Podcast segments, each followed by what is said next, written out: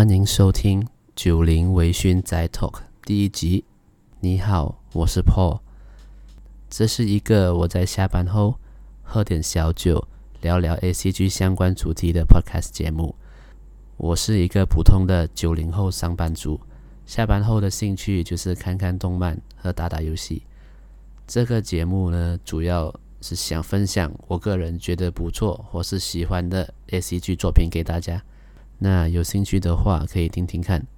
那我们开始吧。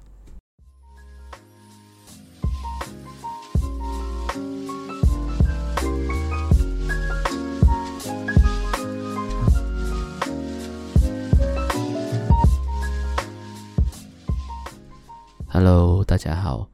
呃，这是我第一次录制这个 Podcast 节目了，所以如果有讲的不好的地方，还请各位多多指教。今天想要跟大家分享的呃动漫作品呢，就是《Digimon》数码宝贝。呃，数码宝贝，我相信应该很多人听过这个这个作品，so 嗯，故事的详情我就不多说。so 呃，如果没有听过《Digimon》的听众，可以去查查看。然后嗯，在我小时小时候，大概小学的时候，应该是小学。三年级、四年级左右，Digimon 是呃，算是在我的小学时期陪伴我的的一部作品。嗯、我来自马来西亚，所以我相信，呃，跟我年纪差不多的，就是九零后、八零后的马来西亚人，对 Digimon 的印象应该是叫做数码暴龙，而不是数码宝贝。嗯。这是因为呢，在那个年代，就是我小学的那个年代，盗版 DVD 在马来西亚是非常非常的盛行，可以说是几乎每每一个人、每一家人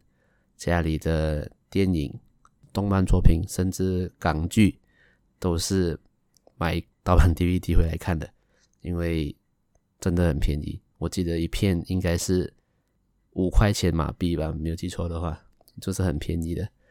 就在夜市啊，还是甚至在路边摊都看得到，就是这些盗版 DVD 的摊贩在在贩卖这些盗版 DVD。呃，在那个时候，盗版这些盗版 DVD 的发售商呢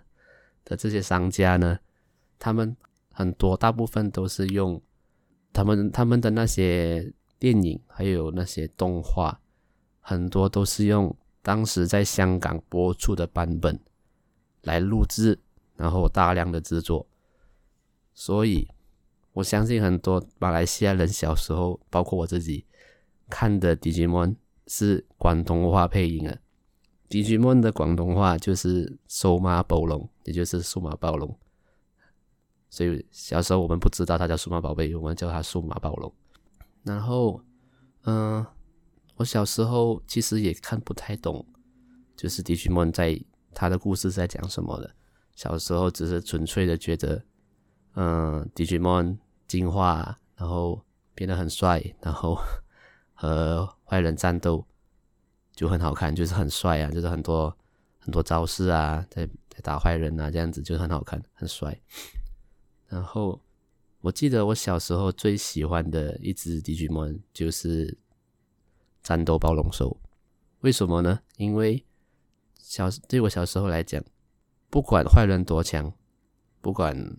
坏人是怎么样的人，怎么样的 Digimon，只要一发的 Gaia Force，坏人都会死。所以对小时候的我来讲，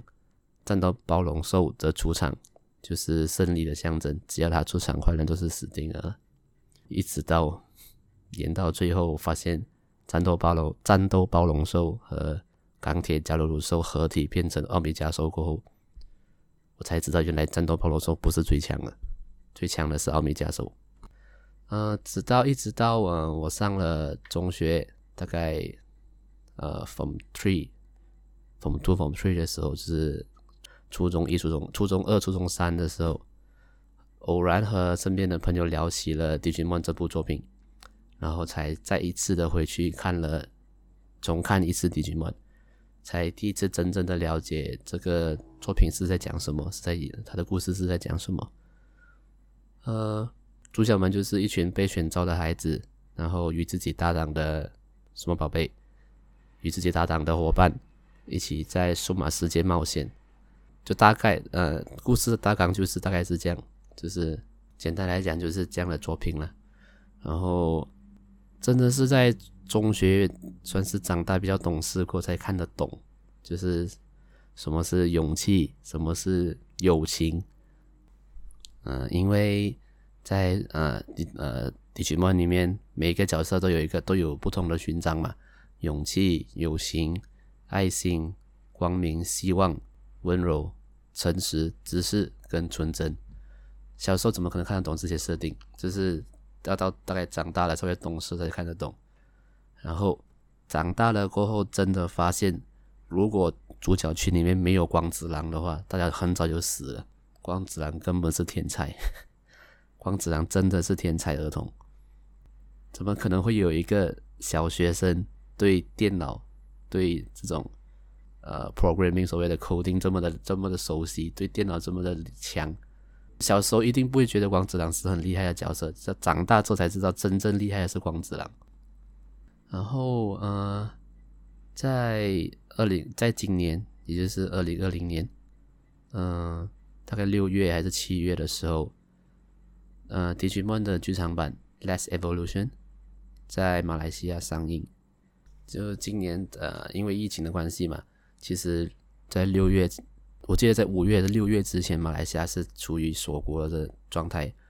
是在。六月、七月的时候才开放，大家可以就是正常的自由活动，只正常的上课、上班。然后我记得《Last Evolution》在其他国家是三月就上映的，只是在马来西亚六月才上映。所以那个时候就马来西亚就解除锁国的状态，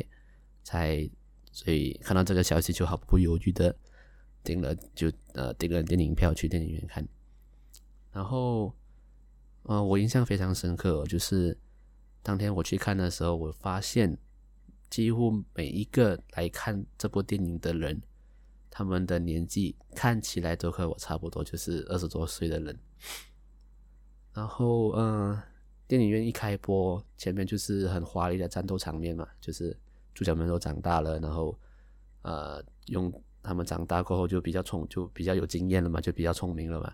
就是。不再是像小在他们小时候，就是在呃，就是 Digimon 在战斗的时候，他们在旁边加油打气而已。就是主角们会呃给予他们的伙伴 Digimon 一些战斗战斗上的战斗的指导，然后利用地形之类的。前面这一段短短的战斗剧情结束过后，马上播放的就是呃 Digimon 的主题曲，由和田光司演唱的 Butterfly。我相信每一个在电影院看这部电影的人，这首歌一播出来的时候，我相信每个人都很想哭啊，因为这首歌就是陪伴在我们的童年的一首歌。嗯，那在这部电影的故事剧情呢，主角们就是太一他们，就是已经长大了，是在念大学，然后对未来很迷惘，就不知道以后到底要干嘛。其实这一部分的故事描写是很打中我，因为主角们正在面对的事情，面对的人生迷惘，其实就跟我们观众是一样的。我们观众也在面对这一这些事情，我们都不知道以后要干嘛。那这部电影主要在讲述的就是主角太乙和阿和，他们都因为长大了，然后失去了。小时候就失去了身为小孩的可能性，因为他们对未来迷惘，没有目标，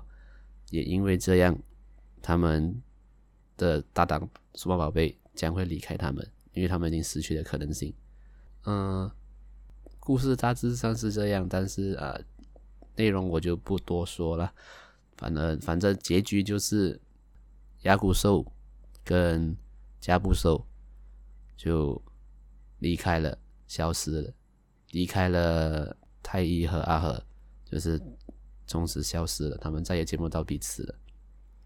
然后，嗯，当时看到呃亚古兽跟加布兽离开的这个这个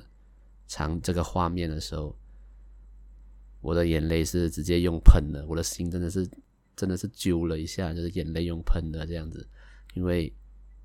嗯，真的很难过，就是感觉像是陪伴了自己十年快二十年的伙伴就突然消失了这样，然后在电在电影院里面呢，我有偷偷瞄到其他的观众，他们大家看到这一幕的时候都是在哭的，然后每个人都哭的超夸张，就是大哭这样子。然后，嗯、其实我当下的感触蛮深的，就是在电影院里面，的感觉就是，嗯、我们大家都是曾经想要成为被选召孩子的人们，然后大家在这个时候一起聚在电影院里，与我们曾经最好的伙伴道别。然后，嗯、虽然这并不代，但同时这并不代表。这是结束，这是一个新的开始的感觉，所以是真的很难过。可是我也看，我也去看了两次了，因为我相信没有人喜欢道别吧，更不用说已经陪伴了你十年、二十年的伙伴。其实道别虽然很难过，但是我真的由衷的感谢，我是我可以活在有数码宝贝的年代，只是谢谢他的这么多年来的陪伴。那这一集的 Podcast 就差不多到这里，嗯，很感谢你们的收听，那我们下期见，拜。